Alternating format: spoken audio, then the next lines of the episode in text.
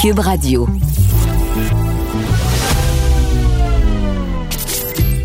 Caroline Saint-Hilaire. Caroline Saint-Hilaire. Une animatrice pas comme les autres. Cube Radio. Bonjour, oui, encore moi, dans vos oreilles, Caroline Saint-Hilaire, contente de vous retrouver. En fait, euh, on, termine le mois d'avril, euh, et, et je sais pas pour vous, mais bon, il y a plein, il y a plein de citations parce que oui, avril ne te découvre pas d'un fil, tout ça. Mais, mais j'en ai sorti quelques-unes pour le mois de mai parce que je trouve que le mois de mai est probablement un des plus beaux mois de l'année. Ça ressemble à une chanson. Mais mois de mai, manteau jeté, mois de mai, mois fleuri, mois béni. Alors peut-être que ce mois de mai sera le mois de l'optimisme. Même cette semaine, le, le premier ministre du Québec était euh, quand même optimiste. Alors euh, peut-être qu'on va enfin sortir euh, la tête du sable. Alors on vous a préparé un balado. on va parler d'agriculture, bien sûr, mais on va aussi parler de poids parce que je sais pas pour vous, mais semblerait qu'on a pris beaucoup de poids au Québec pendant la pandémie. Et on va en parler tout de suite avec Varda Étienne. Caroline Saint-Hilaire. Pas d'enveloppe brune, pas de lobbying. Juste la vraie bonne radio, dans les règles de l'art. Cube Radio. Et oui, aujourd'hui, on va parler de poids. J'ai invité une super chroniqueuse qui va nous parler de poids. Blague à part, on va retrouver Varda Étienne. Bonjour Varda. Bonjour Caroline. Écoute, cette semaine, on apprenait que euh, il y avait une nouvelle étude de l'université de Dalhousie qui disait, je- je- on est tous surpris, semblerait que la pandémie a été profitable sur la balance. Plusieurs Québécois euh, ont pris du poids pendant la pandémie. Je te demanderai pas si toi c'est vrai, euh, mais euh, qu- qu'est-ce que tu penses de tout ça, de, de ce fait que euh, la bouffe est souvent euh, un, un- un endroit où on se recueille quand on a des peines d'amour ou qu'on vit de l'anxiété. On a un problème avec le poids, Varda. Ben, écoute, euh, pour répondre à ta question numéro un, parce que moi, je n'ai aucune gêne, oui, effectivement, je fais partie de ceux. Euh, moi, j'ai pris du poids. J'ai pris, euh, je te dirais, entre 12 et 15 livres. Et ça, c'est au début de la pandémie parce que non seulement je m'empiffrais, j'ai commencé à consommer de l'alcool. Bon, bien sûr, sans exagération, bien sûr, mais je me suis retrouvée euh, parfois à prendre un verre à 10 heures le matin parce que je suis une lève-tôt. Donc, pour moi, euh, 10 heures le matin, ça correspondait à 4 heures l'après-midi. Et je me disais, un peu comme, tu sais, quand tu es dans le sud, dans un tout inclus, puis que tu pas vraiment de problème dans la vie, tu te dis, oh, ben écoute, je vais me pacter à côté de la piscine. Il est midi quelque part dans le monde. Ben oui, exactement. Wine o'clock, comme on dit en anglais. Et non seulement, euh, mais, mais ça, j'ai jamais euh, vraiment exagéré, mais j'ai beaucoup, beaucoup exagéré dans la nourriture parce que, comme l'étude de- dont tu viens de citer, il y, a- beaucoup de raisons hein, qui sont causées à ça. Par exemple, on parle de solitude, euh, le télétravail, la sédentarité, il y a aussi le déséquilibre de la routine et aussi le fait qu'on a accès au frigidaire, au garde-manger plus facilement. Lorsque tu es au boulot et que tu fais du 9 à 5, tu peux pas dire à ton patron ou à ton collègue, je reviens, j'allais me faire faire une pizza ou je vais me faire des pâtes sauce rosée. Tu fais, ben non, je vais attendre l'heure du lunch, qui soit entre midi et une heure, ou peu importe. Mais là, quand tu es chez toi, tu te dis, Hum, regarde, il y a une petite pâtisserie qui traîne dans le frigo, que ça me ferait du bien. Et je fais partie de ces gens-là. Donc, non seulement j'ai beaucoup trop mangé, mais mes enfants aussi ont beaucoup trop mangé parce que, un, ce sont deux adolescents. Déjà là, bon, ben écoute, euh, qu'est-ce que tu veux que je te dise? Lorsqu'on est ado, on a tendance à manger plus qu'un adulte, beaucoup plus qu'un adulte. Moi, je disais à mon, fils, qui va avoir 18 ans, je dis, écoute, Sacha, rends ta vie beaucoup plus simple. Au lieu d'ouvrir la porte du frigo à chaque 15 minutes, prends une chaise, laisse le, fri- tu sais, laisse le frigo ouvert, prends une chaise, puis installe-toi. Comme ça, tu sais, bouffe à ta faim. Puis maman va avoir un peu de fraîcheur en même temps. Exactement, parce que maman est en ménopause, comprends-tu? Maman est bien contente d'avoir un peu d'air frais. Mais, mais ce, qui, ce que je trouve, euh, ben, pas un peu loufoque, mais je te dirais, c'est que dans cette étude, justement, que tu viens de mentionner, c'est que la, la prise de poids est beaucoup plus considérable chez les femmes. En termes de pourcentage, donc je me dis, bon, OK, il est où le problème? C'est vrai que nous, toutes les raisons sont bonnes. Encore une fois, je peux parler que pour moi, mais moi, toutes les raisons sont bonnes pour, euh, pour trop manger. C'est-à-dire une peine d'amour, je mange trop. Euh, être en amour aussi, je mange trop. Une bonne nouvelle, je mange trop. Une mauvaise nouvelle, je mange trop. Donc, quelles sont les, les solutions? Ça, il n'y a pas de cachette, l'exercice. L'exercice, on n'est pas obligé d'aller au gym parce que clairement, ils sont fermés déjà là. Mais là, c'est le printemps. On en profite pour aller prendre de l'air. On va prendre l'air, que ça soit une marche de 10 minutes, de 20 minutes, d'une heure, qu'on le fasse le matin, que ça soit le, le midi après, après le lunch ou l'après-midi ou même en soirée, avant le couvre-feu, bien sûr. Et c'est pas obligé d'être de longues marches parce qu'à chacun sa capacité. Moi, je me souviens, Caro, lorsque j'ai commencé à, à, prendre des marches de manière régulière il y a deux ans, écoute, après 10 minutes, j'étais essoufflée morte, là. J'étais plus capable. Maintenant, je peux marcher une heure et demie sans problème. Donc ça, ça fait du bien. Autre chose à faire, la malbouffe. Tout ce qui est gâteau, pâtisserie, biscuits, chips, je vous dis pas de pas en consommer, mais on peut en consommer moins et surtout arrêter d'en acheter. Moi, Ouais, c'est ça le problème. Tu sais comment sont les épiceries? Tu sais, écoute, allô le marketing, tu rentres à l'épicerie, tu n'as même pas eu le temps de passer la porte, que tu as déjà 12 sortes de chips à ta droite, 14 sortes de biscuits à ta gauche, puis tu fais, hum, ça commence bien. Ensuite, tu passes dans l'allée de- du pain, de la boulangerie, et là, écoute, tu as une odeur fraîche, tu sais, une- pas, de- pas une odeur fraîche, mais tu prends l'odeur de croissant, tu sais, fraîchement sorti du four, tu dis, hum, on va en prendre 12. Moi, il y a des moments, Caro, je commence à manger mes croissants au chocolat, mes chocolatines dans la voiture. Écoute, je les ai, attends, mais attends, je mets mes sacs d'épicerie dans le coffre et là, je prends le, le, le, le truc en plastique, le, le contenant plastique avec les croissants, je les mets à côté de moi puis j'en mange deux. Je mets une cagoule. Je mets une cagoule. Tu sais, je me oui, je mets une cagoule pour me faire reconnaître, me sentir moins coupable. Mais si tu me permets, je vais faire un lien avec mon prochain sujet. Cette semaine sur Instagram, j'ai publié euh, une vidéo où je parlais de cette obsession. Et encore une fois, oui, je parle des femmes parce que j'en suis une, parce que mes amis sont comme ça aussi. Dès que le printemps et l'été se pointent, écoute, on a toute cette même obsession. C'est, ah, je vais avoir mon summer body, je vais avoir mon beach body. Vraiment, quel beach? On est au Québec. Hein? Je veux dire, moi, je connais personne qui a la mer à côté de, de, de chez elle, soit, soit à Laval, à Brossard et même dans les cantons de l'Est. D'abord, avoir un beau petit lac dans ta cour, Madame Saint-Hilaire, t'as quand même pas de plage comme en Haïti. Bon. Summer body. Elle veut-tu me sacrer patience avec ça? C'est quoi un summer body? Est-ce qu'on se base sur quoi? Les critères de, de- des, des, des poulettes, bon, OK, c'est un peu sexiste, là, et réducteur, mon commentaire, mais tu sais, les belles filles sur les réseaux sociaux qui ont 22, 23 ans, qui n'ont pas eu d'enfants, qui ont, écoute, qui ont le ventre aussi plat qu'une planche de plywood, je veux dire, c'est pas très réaliste. Et t'as beau, euh, tu sais, faire des diètes qui, un, risquent de mettre ta santé en danger, euh, puis il a rien de pire quand t'as faim. Moi, ça me rend mais tellement, mais de tellement mauvaise humeur, je suis irritable, j'ai pas de patience, je veux tuer tout le monde, m'incluant moi-même on doit, on doit apprendre à respecter de un son âge, de deux sa génétique, de trois ce qui est réaliste et de quatre s'accepter comme on est. Donc le petit, le petit surplus de poids, le petit, le petit gras de bédaine, mais tu sais quoi, ça fait partie de la vie. Je me suis, j'ai posé la question, Caroline, je te jure, j'ai posé la question à des, hommes de mon entourage, que ça soit mon fils qui a 18 ans, l'autre de 27, mon ex-mari, moi, l'autre, il me parle plus, c'est vrai, un de mes deux ex-maris, mes amis masculins, puis m'ont dit, vous êtes tellement compliqués, les femmes. Vous voyez des détails, vous vous arrêtez sur des détails que nous, les hommes, on n'en a rien à cirer. Le petit sein tombant, c'est correct. La- le petit, le petit gras de bédaine, c'est correct. La cellulite, c'est correct. Et tu sais, c'est quoi la conclusion? Je me suis dit, c'est les femmes entre nous qui sommes extrêmement sévères l'une envers l'autre. Il est là le problème. On a de la Tu difficulté à.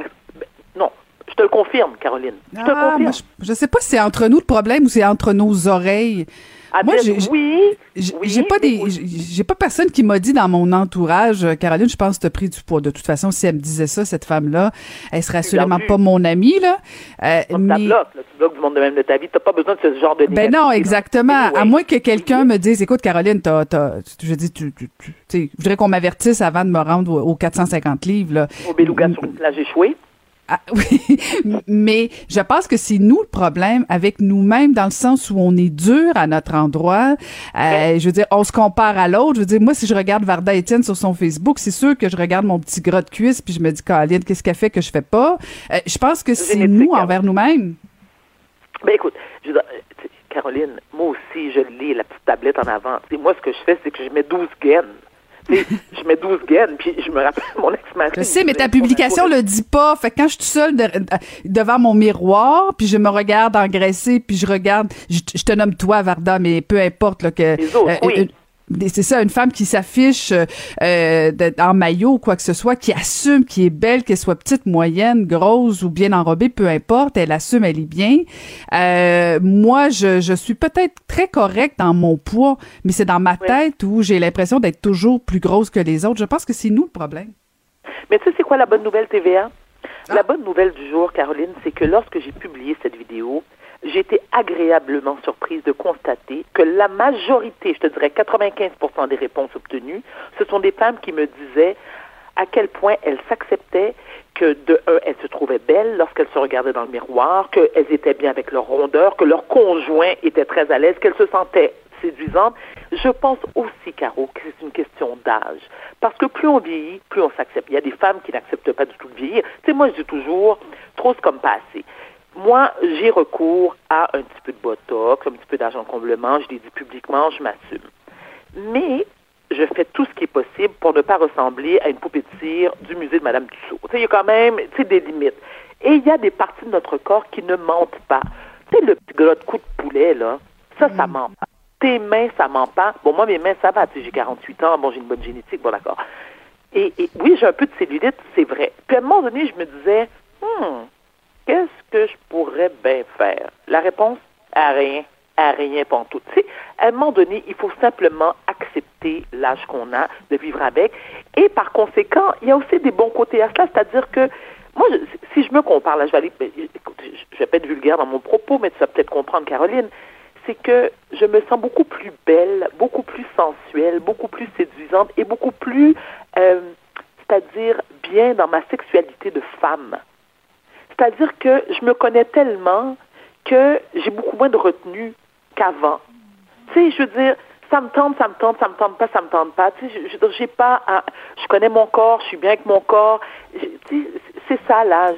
Il y a quand même de très belles, euh, il y, a des très beaux trucs qui viennent avec l'âge. Et ça, ce n'est pas à négliger. Donc, à un moment donné, quand ce sont des femmes de notre âge qui regardent des, des, jeunes femmes de 25 ans, tu peux pas revenir en arrière. Il n'y a rien à faire. Et moi, je me dis, à 25 ans, j'avais l'air de ça aussi. Tu sais, quand j'ai accouché de mon premier fils à 21, à 20 ans, Caroline, je suis sortie de l'hôpital avec mon jean taille zéro. Je venais d'accoucher deux jours avant. Je c'est pas banal. Les deux et troisième grossesse, j'avais 30 et 33 ans, 70 livres. 70, j'ai pris 70 livres. Écoute, je roulais mais je me trouvais belle, je me trouvais femme. Je me disais, je porte la vie en moi. Je sais que ça donne très cliché, mais je te jure que je le pensais vraiment. Et encore une fois, Caroline, je te répète, la génétique a beaucoup à voir. Moi, j'ai un père qui mesure 6 pieds 2, puis qui a toujours été très mince, qui a 75 ans aujourd'hui, qui a d'ailleurs avoir 50. Ma mère est tout petite. Ma mère être 5 pieds 2, 5 pieds 3 maximum. C'est proportionné à son corps. Mais Caro, je veux dire, qu'est-ce que tu veux que je te dise? ma soeur n'a pas le même corps que moi non plus. Ma fille n'a pas le même corps que moi non plus. Il faut s'accepter. C'est simple de même. Mais ça prend, comme tu dis, faut, il faut se convaincre soi-même, se regarder dans le miroir. Écoute, moi, il y a des moments, Caro, je me mettais des post-it sur mes miroirs. Je te jure. Ah, je me disais, ah, oui. ah oui, oui, oui. Oui, et ça a fonctionné. Je me mettais des post-it sur mes miroirs à la maison, puis je me disais, t'es bonne, t'es belle, t'es capable. T'as confiance en toi. T'as réussi sur certains aspects de ta vie. Il y a pire. Ben oui. Tu sais, à un moment donné, là, t'as beau t'asseoir et t'allonger chez n'importe quel psychologue ou psychiatre, faut que ça parte de toi. Ah, c'est beau ce que je viens de dire là. c'est rempli de profondeur. Euh, j'écoute, euh, je, t'écoute et c'est comme de la musique à mes oreilles. Je vais aller mettre mes petits post-it euh, sur mon miroir.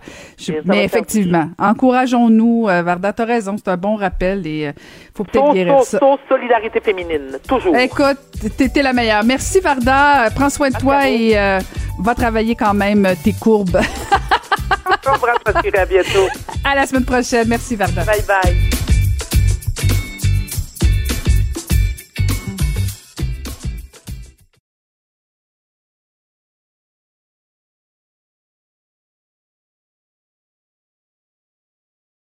Pour elle, les réponses sont aussi des questions. Vous écoutez Caroline Saint-Hilaire. On va aller retrouver Marc-André Leclerc. Bonjour Marc-André. Bonjour Caroline. Écoute, euh, on, est dans un, élan d'émission cette semaine, Marc-André, un petit peu d'élan d'optimisme euh, avec euh, le mois de mai, avec la campagne de vaccination qui se passe bien au Québec. Est-ce que le gouvernement du Québec est en train de réussir son pari, Marc-André, sur, sur la campagne de vaccination? Oui, fort probablement. On, le savait que, que que quand les doses allaient rentrer au pays, que ça allait aider le gouvernement du Québec à remplir son objectif du 24 juin. Et là, ce qu'on va devrait apprendre dans les prochaines heures, c'est un peu tous les détails pour la vaccination euh, du grand public. Je trouve ça un peu toujours drôle quand le gouvernement utilise ça parce que le grand public a déjà été déjà euh, vacciné. il y a déjà 3 millions de doses. Bien sûr, on a commencé avec les personnes les plus à risque dans les CHSLD, dans les RPA, mais euh, ceci étant dit, euh, c'est quand même une, une bonne nouvelle que ça arrive un petit peu plus tôt, beaucoup plus tôt, en fait un mois plus tôt que prévu. Euh, Monsieur Dubé nous parlait la semaine passée que on allait commencer ça à la fin mai, mais là on va commencer ça à, la fin avril, début mai. Mais ça nous amène quand même à poser des questions, puis je suis certain que nos amis journalistes vont poser des questions sur qu'est-ce qui explique qu'on est capable de devancer autant que ça la vaccination de la population générale. Euh, si on réfléchit ensemble, Caroline, je pense une question que Pfizer va envoyer beaucoup plus de doses en mai-juin que prévu. Fait que ça, c'est sans doute un facteur.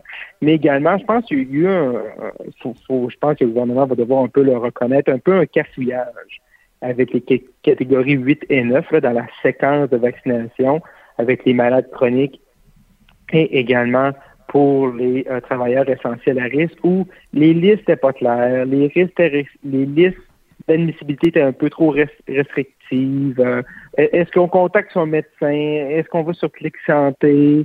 Euh, moi, j'ai vu beaucoup de parents sur, les médias sociaux, dans mon entourage, se poser des questions, vu que leur enfant avait une condition particulière. Est-ce qu'ils sont admissibles ou est-ce qu'ils sont pas admissibles? Est-ce qu'ils contactent le médecin? J'ai eu des messages dans mes boîtes personnelles d'auditeurs euh, de l'ajout de Cube ou des lecteurs au journal qui me disaient ben moi j'essaie de, rejoindre mon médecin, mon médecin ne sait pas comment ça fonctionne. Fait que ce qu'on sent, c'est que quand c'est clair, hein, puis depuis le début de la pandémie, on sent ça. Quand c'est clair, puis les consignes sont claires, euh, couvre-feu à telle heure, ça fonctionne, euh, les catégories d'âge, vous vaccinez, mais quand on déroge tout ça, on dirait que les consignes sont un petit peu moins claires ou peut-être également, on avait peut-être une, autre piste de solution, peut-être surévaluer le nombre de personnes qui avaient vacciné euh, dans ces groupes-là. Mais bon, euh, tout ça, néanmoins, fait en sorte qu'on va être capable de vraiment d'ouvrir d'ouvrir les vases.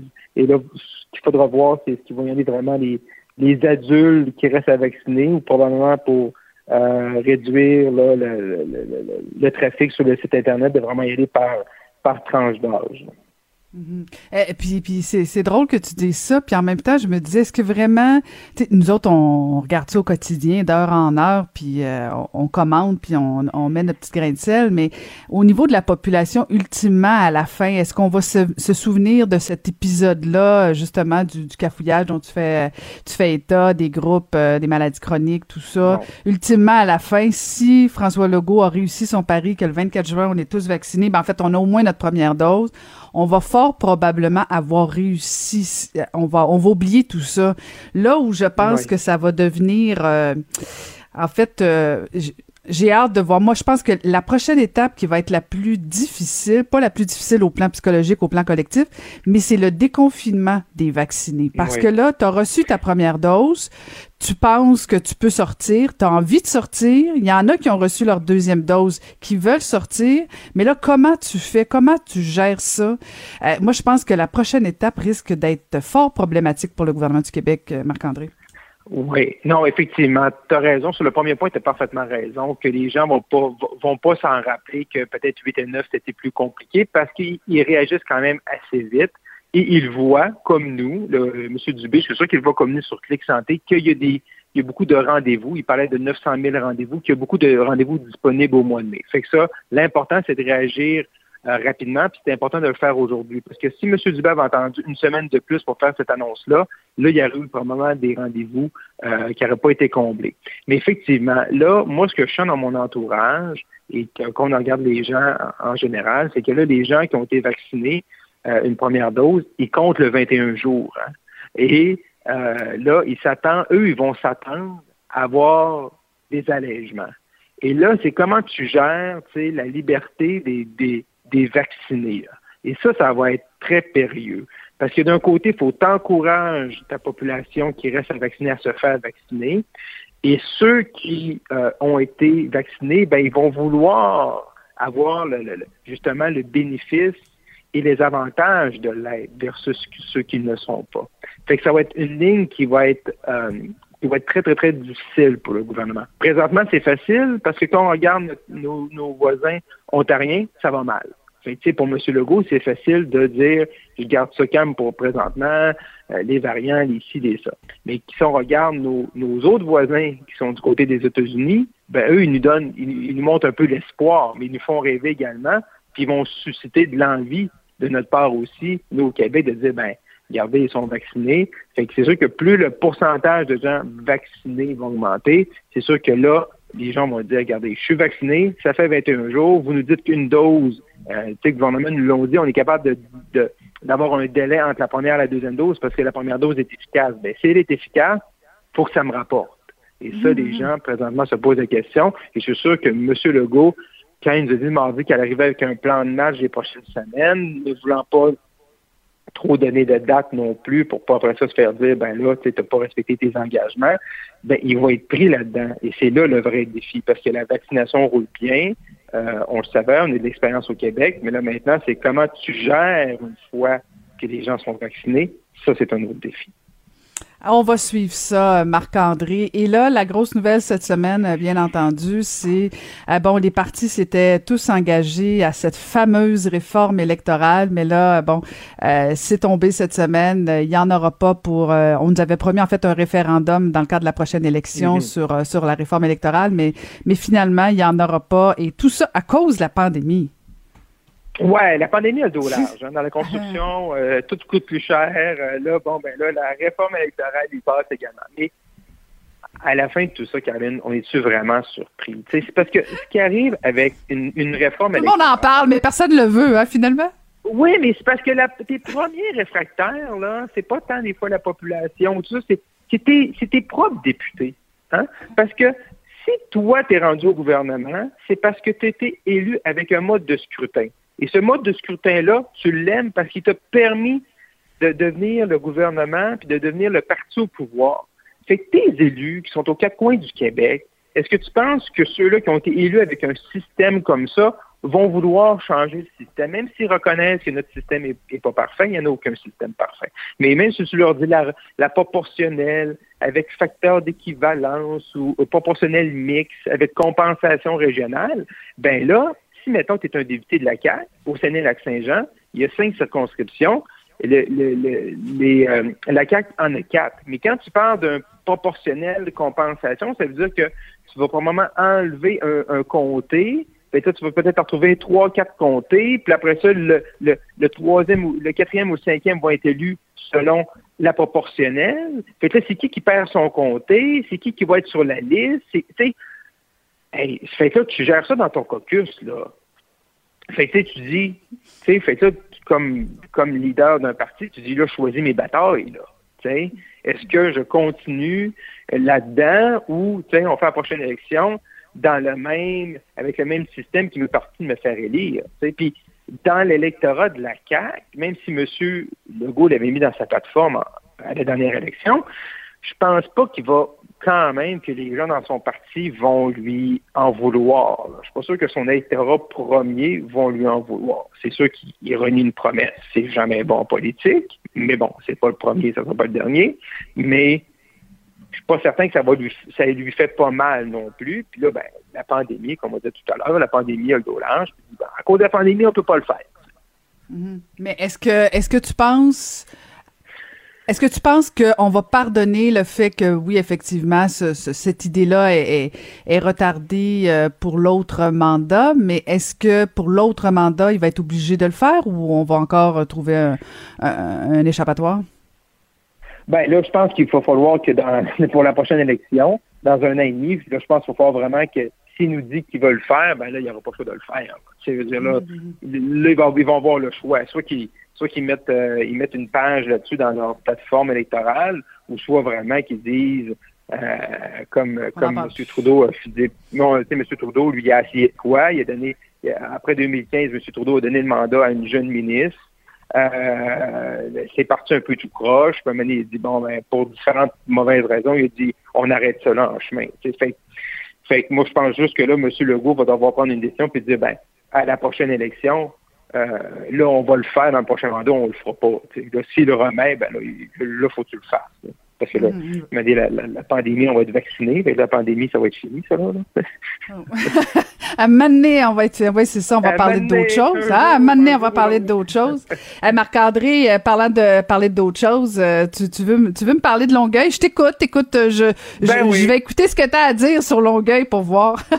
ben non, mais là, il Fais bien attention. Caroline, là. Non, non, non, non, mais, non, mais je trouve ça intéressant parce qu'on parle souvent de Québec et Montréal, puis tu sais, euh, on oublie souvent, souvent ces courses-là qui sont intéressantes. Puis à Longueuil, c'est plus qu'intéressant parce que ça, a tellement des, conséquences sur d'autres acteurs.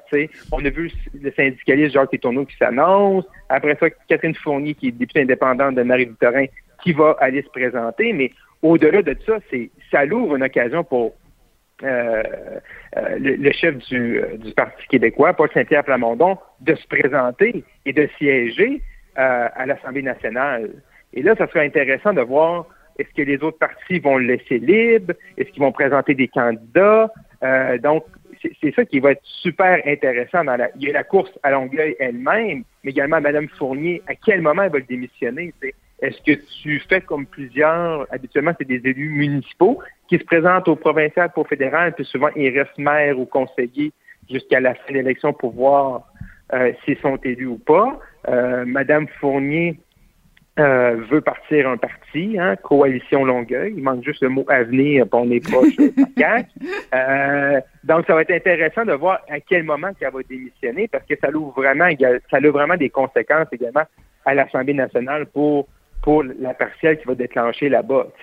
Moi, je pense que être Madame Fournier, c'est sûr que présentement, ça va, la campagne n'est pas annoncée, mais au moment que tu t'annonces, puis tu as, un logo de parti, puis tu as, des collègues avec toi, c'est difficile de rester avec un salaire de député, puis de siéger encore à l'Assemblée nationale. Et ça, souvent, il y a des fois des policiers qui font des, ces erreurs-là, hein, de jouer sur deux tableaux. Là. Euh, et euh, fait qu'il faut que tu fasses attention. Je pense que la séquence pour Mme Fournier va être super importante. Tu as tellement raison, et, particulièrement, euh, le Parti québécois fera pas de cadeau à Catherine Fournier, là, parce que si, si elle quitte pour la mairie de Longueuil, c'est un comté euh, qui peut devenir euh, dangereux de, de pour le, Parti québécois de perdre ça. Et, j'ai hâte de voir moi aussi, effectivement, parce que est-ce que le chef du Parti québécois va passer un tour en disant, ben j'ai pas vraiment grand chance dans Marie-Victorin, parce que bon, de toute évidence, moi je pense que la CAQ va mettre va mettre tout son poids pour aller chercher ce comté-là. Là. Ah, c'est sûr. Alors, est-ce que Paul Saint Pierre Plamondon va prendre une chance euh, de, de perdre ça. Euh, puis en même temps, s'il y va pas, à un moment donné, euh, des élus pourraient lui dire, écoute, là, tu as une occasion, c'est un des meilleurs comtés aussi, malgré tout. C'est un très bon comté qui a résisté la dernière fois. Fait que techniquement, c'est un bon comté. À un moment donné, il pourra pas toujours jouer au gérant d'estrade. Il va falloir que lui aussi saute dans la mêlée. mais je vois pas comment Catherine Fournier pourrait objectivement rester en poste comme députée très, très longtemps. si elle avait été seule en liste, s'il n'y avait pas eu d'autres candidats, peut-être qu'elle aurait pu faire un peu de, mm-hmm. de, temps là-dessus. Mais là, avec quelqu'un comme Jacques Létourneau, euh, qui lui-même quitte son poste, il envoie des, des, messages forts là, en disant, regarde, moi, je me plonge, euh, j'ose me lancer. C'est sûr que c'est peut-être pas les mêmes considérants, ils n'ont pas le même âge, puis tout ça mais quand même, ça va être ça va être une lutte. Puis moi, honnêtement, au-delà de, de qui, quoi, le parcours, quoi que ce soit, moi, ce que je suis contente, c'est qu'effectivement, tu l'as bien dit, Marc-André, c'est que Longueuil suscite de l'intérêt. C'est deux candidatures mhm. euh, intéressantes qui se valent. Les, les, gens de Longueuil auront un choix. Tu sais, parce que quand t'as pas de choix, quand t'as pas de, de candidature intéressante, ben ça intéresse pas. Les gens vont pas voter, puis c'est jamais bon pour la démocratie. Fait que moi, je suis vraiment, vraiment contente euh, de voir ça, qu'il y a quand même un choix, même si on s'entend que, que ça ressemble pas mal. Le vote gauchiste va probablement se diviser un peu, mais quand même, rendu à la mairie à un moment donné,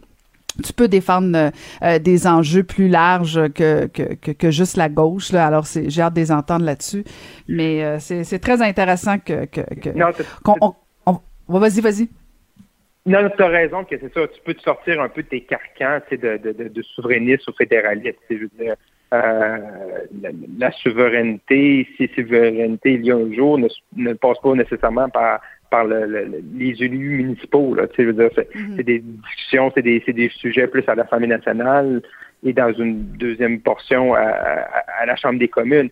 Mais ce qui va être intéressant de voir, et je pense que tu as raison là-dessus, mais moi, normalement, ce que j'aime beaucoup dans, dans une certaine tradition qui est de moins en moins là, c'est habituellement quand un chef de parti se présente, les autres partis lui laissent le champ libre. Mm-hmm. Et moi, je, trouve que c'est une bonne pratique démocratique. Mais dans ce cas-là, euh, je me relais à toi que la CAQ ne voudra euh, pas laisser le champ libre au Parti québécois. On sait comment M. Legault euh, essaie d'aller jouer vraiment sur les enjeux pour enlever de l'oxygène au Parti québécois. Fait pour M. Saint-Pierre Plamondon, ça va être un choix difficile pour lui de ne pas y aller ou de y aller euh, en disant est-ce que j'ai des chances ou je m'en vais vraiment euh, si je m'en vais, si M. Saint-Pierre Plamondon il va puis il perd, ben c'est sûr que ça met en position de faiblesse pour euh, la prochaine campagne. Fait que c'est un, ça va être une grosse décision. Pour, autant c'est une opportunité, mais autant là c'est comme oh là, ok là, j'ai un choix à faire. Puis il faut que tu fasses le bon choix là un choix courageux, on verra bien. Écoute, euh, on, ne va pas s'ennuyer, Marc-André. Merci beaucoup. Euh, on se retrouve la semaine prochaine. Merci. Bye bye.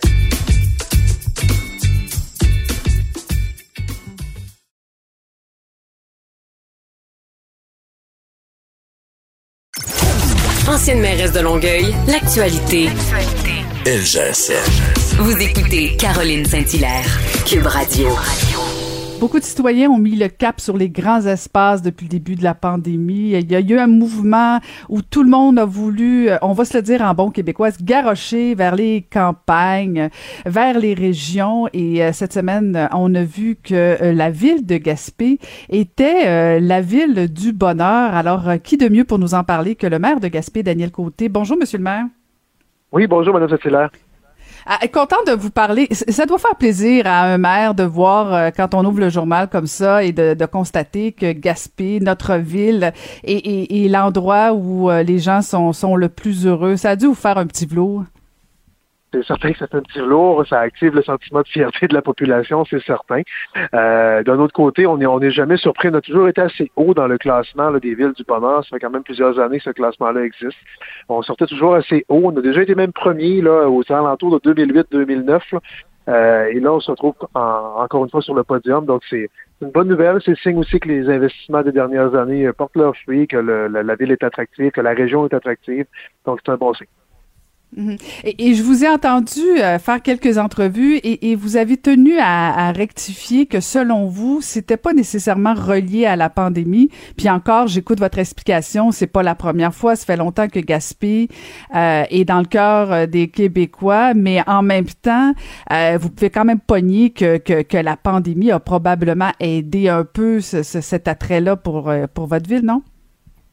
Euh, probablement aussi, ça, ça, ne doit pas nuire. Euh, vous, vous en parliez en, en, entrée d'entrevue, là, euh, la question des grands espaces, l'accès facile au plein air, le fait d'avoir une certaine facilité au niveau de la distanciation entre les gens, parce que oui, il y a plus d'espace. C'est sûr que ça aide. Euh, l'élément, c'est que Gaspé était déjà en situation de, plein emploi avant la pandémie, était déjà en situation de pénurie de logement et de pénurie de places en garderie avant la pandémie. Donc, euh, on, a, on, a, une impression qu'il y a eu un gros mouvement de fond, que plein de gens sont partis euh, des, des, grands centres urbains pour déménager en région. C'est probablement le cas dans bien des endroits au Québec. Là, ça, c'est possible. du côté de Gaspé, on peut pas dire que dans notre ville, on a senti beaucoup cette vague là arriver parce que le, le, logement était déjà saturé. Il n'y avait pratiquement plus de maisons à vendre déjà avant la pandémie. Bref, on n'avait pas grand, grand espace actuellement pour recevoir de la nouvelle visite, recevoir de nouvelles personnes. Donc, je pense pas qu'il y a eu l'effet pandémie énormément sur le niveau de bonheur et sur le niveau de l'attraction de la ville. C'était déjà là avant. Euh, donc, euh, notre enjeu demeure le même. Hein, c'est qu'on si on, veut, accueillir des gens qui, vont faire plus de télétravail, etc., il faut continuer de soutenir la question de la construction de logements, etc., continuer de stimuler euh, du bonheur dans notre beau milieu de vie. Là, les gens de Montréal qui, qui, vous écoutent, euh, Monsieur le maire, vous parlez d'une pénurie de logements, vous parlez des coûts de logement. Vous avez entendu euh, Monsieur Legault qui parlait bon euh, du, du prix du prix des logements de 500 à 1000 dollars. Bon, il y a, y, a, y a tout un, un, mini scandale autour de ça. Combien ça coûte un loyer, Monsieur le maire, à Gaspé? Oh mon Dieu, c'est très à géométrie variable. On a en partie un vieux parc immobilier et en partie un parc immobilier flambant neuf. Euh, donc, euh, le, le, un 4,5 moyen euh, doit tourner autour de probablement un 700 dollars présentement, un 600-700 dollars dans le le plus, le, disons, le plus bas de gamme, celui qui est plus âgé. dans les dans les immeubles récents, on est plus dans le 1500 à 1800 dollars par mois. Euh, les prix sont quand même assez élevés. C'est un marché qui est particulier, Gaspé. C'est pas représentatif de l'ensemble de la Gaspésie ou de l'Est du Québec.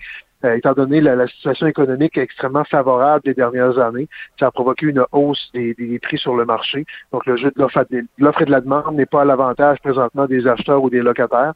Euh, c'est passager parce qu'il y a des investissements massifs qui s'en viennent, mais quand même, euh, on voit que le prix des loyers est difficilement comparable. Hmm. Vous parlez d'investissement massif, donc j'imagine euh, euh, que cet attrait-là pour votre ville, euh, ça, ça invite les promoteurs à faire du développement. Vous parlez de pénurie. Est-ce que est-ce que les promoteurs sont, sont en ligne devant le bureau du maire ou devant le bureau du, du, directeur général pour dire on est prêt à avoir des projets? Est-ce que est-ce qu'il y a un potentiel de développement à la ville de Gaspé? Je dirais de plus en plus. Oui, le potentiel est, carrément là, mais c'est difficile souvent de convaincre les investisseurs, surtout les gens qui sont plus loin de notre territoire. Euh, c'est souvent là où sont les gros capitaux. Euh, c'est difficile de les convaincre de venir dans un endroit qui, qui leur paraît très éloigné. On dirait qu'on a de la difficulté à faire, à faire comprendre qu'on est en situation de développement majeur, qu'on est en situation euh, où cette, cette, cette effervescence économique-là est loin de s'estomper. On, a toujours de la difficulté à attirer des investisseurs. On dirait que les gens ne croient pas que ça peut être durable du développement du côté euh, dans un endroit aussi, loin que, que, ça peut paraître comme la, la Gaspésie, la pointe de la Gaspésie en particulier. donc, on a, on a cette difficulté-là. Donc, ça a pris un certain temps avant qu'on commence à avoir des investisseurs euh. On a des investisseurs locaux, évidemment, mais pour soutenir la vague de croissance qu'on connaît, ça prend des gens euh, qui, sont habitués de gérer des gros parcs immobiliers. Ça, prend ces gens-là. Je profite de votre tribune d'ailleurs pour lancer le, petit appel. mais, vous voyez, on, on a commencé à voir des gens arriver. Oui, ça cogne à nos portes de plus en plus. Euh, on n'a peut-être pas besoin d'un parc de 3000 nouvelles unités de logement. on n'est pas dans des méga projets de ce type-là. On a besoin de quelques centaines d'unités de logement pour soutenir le développement et accueillir de nouvelles familles sur notre territoire. Sinon, on est un peu coincé euh, dans, notre démographie. On, est très attractif. Il y a des gens qui veulent venir s'installer chez nous. Il y a des emplois à profusion. Mais si on veut accueillir ce monde-là, ben, la base, c'est d'avoir du logement, puis là, ça prend de l'investissement privé. Euh, ça, ça, commence à, ça commence à faire, je dirais pas sans, sans, dire que ça fait la queue, disons que ça commence à se pointer de plus en plus, puis on a des investissements de plus en plus sérieux qui s'annoncent. Puis en même temps, c'est un, un, défi, Monsieur le maire, parce que euh, j'imagine que si on choisit de s'en aller à Gaspé, euh, c'est pour les grands centres, c'est pour euh, les grands espaces, c'est pour avoir avoir du, de, l'espace. Et là, si vous développez trop, j'imagine que votre population va vous dire un instant, là, on veut pas, on veut pas avoir trop de monde chez nous, puis avoir un peu l'effet qu'on a connu l'été dernier, où tout le monde est allé chez vous et vous étiez pas si content que ça finalement, parce que bon, il y a eu quand même quelques dérapages. Mais comment on fait pour concilier le fait de dire, OK, on a une opportunité, on veut développer, mais en même temps, on veut pas perdre le charme et la qualité de, Gaspé? Ben, c'est une question à ce moment-là, je dirais, d'urbanisme à quelque part. C'est une question de concentrer les populations à des endroits pour se garder le maximum de marge de manœuvre au niveau des espaces de plein air.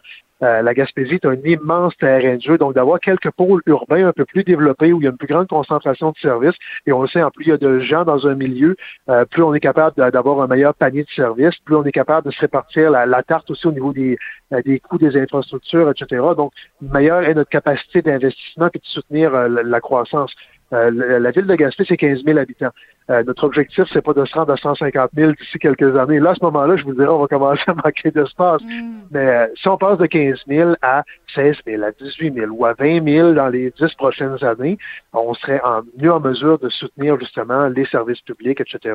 Donc, c'est, ce, serait une bonne nouvelle, mais on n'a pas d'espoir de, grandir et de, de gober tout l'espace de plein air qu'on a autour de nous.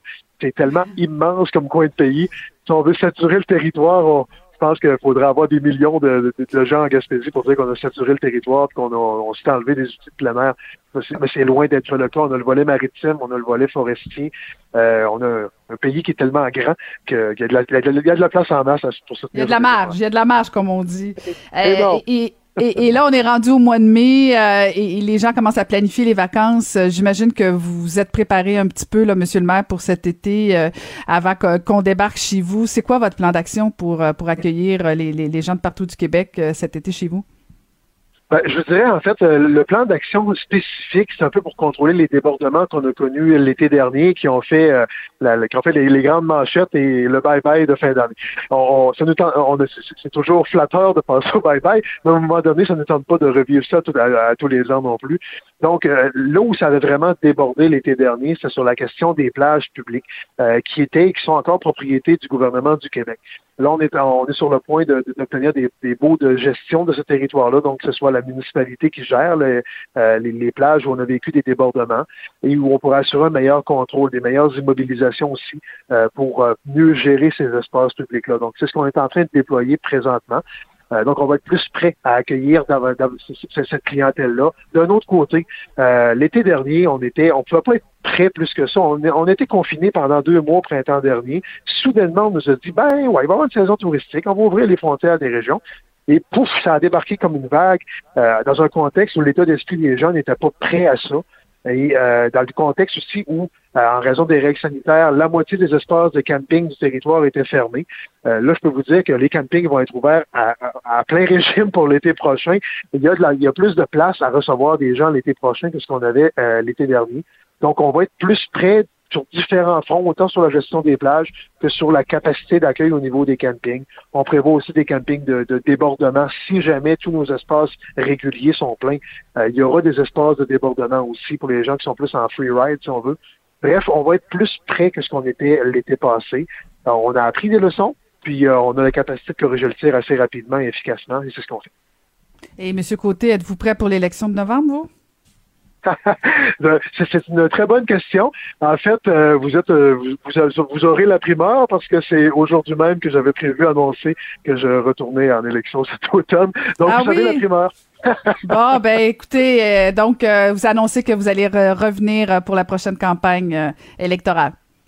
Effectivement, j'ai envie d'un troisième mandat. Ça va, si ça allait pas bien, si l'économie n'était pas bonne, euh, ce serait peut-être moins stimulant. Présentement, on gère une belle vague de croissance à Gaspé. On est très attractif. Euh, je pense que ça donne le goût de continuer de s'investir. Ben, on va surveiller ça. Bonne campagne électorale et euh, continuez de faire un, beau travail pour maintenir votre statut de ville du bonheur. Merci, Monsieur le maire. Merci, Mme Saint-Hilaire. Au plaisir? Au revoir. au plaisir. Au revoir.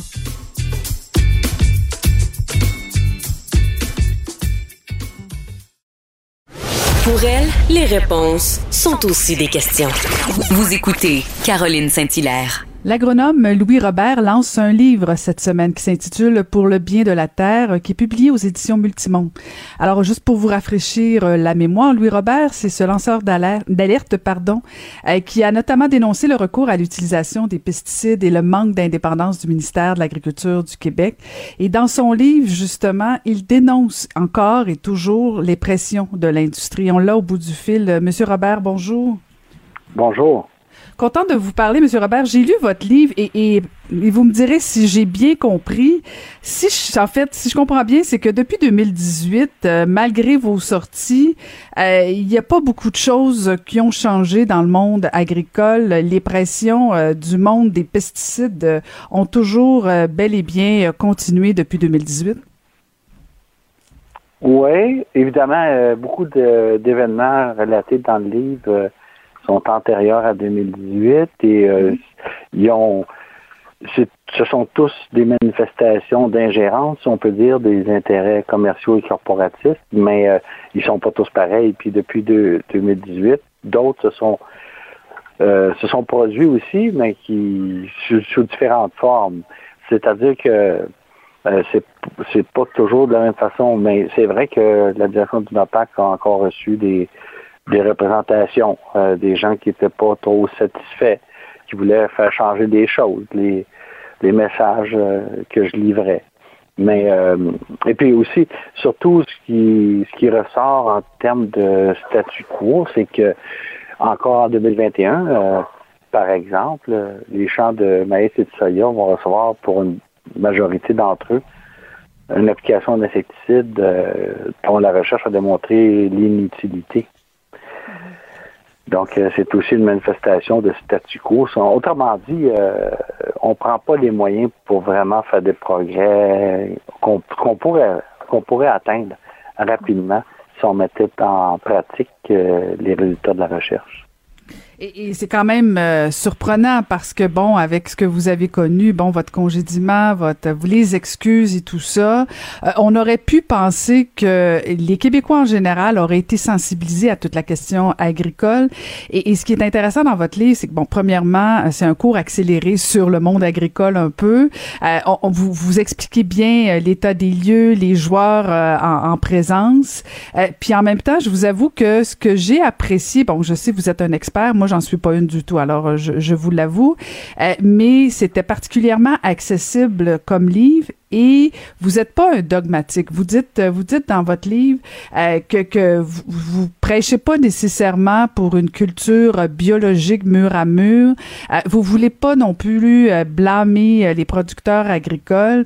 Euh, vous, vous exposez dans le fond différentes façons qu'on pourrait améliorer l'agriculture et, et, ça, ça fait du bien aussi parce qu'on aurait pu s'attendre, Monsieur Robert, que vous soyez davantage dogmatique, mais c'est pas ça du tout qui ressort de votre livre. Là.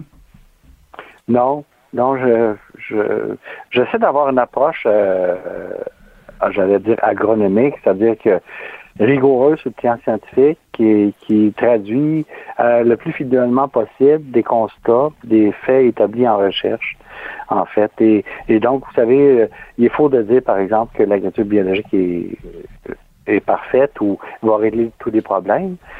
Euh, puis il faut de dire que tous les conventionnels sont des pollueurs aussi. Euh, C'est-à-dire qu'il y a énormément de, de contraste entre des producteurs qu'on appelle, qu'on dit conventionnels parce qu'ils sont pas bio, mais dans les faits, il y a des producteurs euh, non bio qui sont très avancés sur le plan technique puis qui utilisent, qui ont un bilan environnemental très enviable. mais, pardon, mais je, je crois que le bio monte la voie, puis le bio se traduit, l'adoption de plus en plus de, de producteurs euh, euh, dans le mode bio est un pas très positif parce qu'évidemment, réduction de l'usage de pesticides, ça c'est sûr, et bilan environnemental aussi plus intéressant. Ils ont des choses à améliorer. Puis moi, je travaille autant euh, en bio qu'en conventionnel. Là, puis ils ont des, par exemple, leur dépendance sur le travail du sol pour corriger, pour contrôler les mauvaises herbes. Bon, on essaie de, de réduire le travail du sol. C'est leur objectif aussi, évidemment. Là. Donc, c'est en évolution constante. Il n'y a pas de coupure, puis je ne suis pas favorable à, l'imposition d'une norme bio obligatoire pour tous les producteurs du jour au lendemain, parce que ça va être euh, très difficile à réaliser avec des coûts énormes aussi. Mm-hmm. Vous faisiez référence, euh, M. Robert, euh, aux, agronomes. Est-ce que l'Ordre des agronomes a lu votre livre? Savez-vous ce qu'ils en pensent? Non, j'ai des petites idées là-dessus, là, mais, Ça n'a pas été payé, autorisé par l'ordre? en fait, euh, j'ai vu, euh, non, non, c'est sûrement pas, mais j'ai lu que dans un article aujourd'hui, je ne me rappelle pas lequel, mais un journaliste a demandé une réaction officielle à l'ordre et il n'y avait pas de commentaire encore euh, officiel de sortie. Mais euh, je suis sûr que plusieurs agronomes l'ont lu. Est-ce que des, les dirigeants, les, les, employés et dirigeants de l'Ordre des agronomes l'ont lu, des membres du conseil d'administration? J'imagine que vous aussi, mais euh, j'ai pas entendu de réaction encore. Est-ce que vous êtes naïf, M. Robert? Pensez-vous que votre livre va, va, va changer les choses? Euh... non, parce que vous savez, non, non, vous n'êtes pas naïf ou non, ça ne changera rien? euh, non, je suis pas naïf, puis non, ça ne changera rien. Ça veut que c'est une blague parce que en réalité, je suis. Vous savez, hein, euh, on a tendance à penser que les fonctionnaires sont très tolérants, dociles et patients. C'est vrai, en fait, parce que ça fait depuis 1992, euh, hein, je ne sais pas si vous savez, mais je le dis dans le livre, qu'on a, qu'on a que le MAPAC avec l'IPA se sont entendus pour réduire les pesticides, puis ça n'a jamais marché, puis il y a tout le temps des renouvellements de l'entente, puis une nouvelle mouture, une nouvelle tentative, en utilisant les mêmes recettes, ça marche pas. Euh, fait que, euh, donc, euh, je prétends pas que ça va changer, sauf que ce que j'ai voulu faire, D'abord, c'est mon travail d'agronome, en fait, euh, au service du public. je suis très heureux de l'avoir fait pour ça. Mais c'est aussi de nourrir la réflexion du public. Parce que vous savez, depuis pas longtemps, deux, trois ans peut-être, là, il y a une réflexion qui est amorcée parmi les groupes environnementaux, parmi les groupes de citoyens qui s'organisent entre eux, et au niveau des citoyens individuellement aussi, sur l'avenir de l'agriculture. On se rend compte que l'agriculture, une réalité, c'est que l'agriculture, c'est un bien public un peu comme l'eau. Et que le citoyen a un mot à dire dans ce qu'il va mettre dans son assiette, comment les, aliments vont être produits. Il a un mot à dire, puis il n'est pas assez écouté. Et, et, je sens que c'est en bouillonnement présentement, puis je sens que présentement, on essaie, on est en train d'imaginer l'agriculture qu'on va avoir dans 30, 40 ans. Et, je, propose ma modeste contribution sous la forme de ce livre-là à la réflexion des gens, pour ceux qui s'intéressent, et la réception à date est très positive dans ce sens-là. Ça va nourrir la réflexion, ça va, ça va établir les faits aussi, je pense, parce qu'il y a des, fausses croyances parmi le public aussi au sujet de l'agriculture. Et, ça va, ça va aider, j'espère en tout cas, ça va aider. Dans ce sens-là que je vois mon livre, moi. Mhm. Et, ce qui est intéressant, c'est pas, on sent pas du tout la vengeance. Et vous avez raison, Monsieur Robert, de dire que euh, il faut qu'on s'intéresse un petit peu plus au monde de l'agriculture. Puis et c'est toujours euh, fascinant quand même qu'on qu'on s'intéresse peu à ce qu'il y a dans notre assiette, d'où ça vient, comment c'est fait. Euh, et je pense que votre livre répond bien à ces questions-là. Alors merci beaucoup, Monsieur Robert. Je rappelle que vous venez de publier un livre pour le bien de la terre, publié aux éditions Multimond. Merci infiniment, Monsieur Robert. Merci à vous. Bonne fin de journée.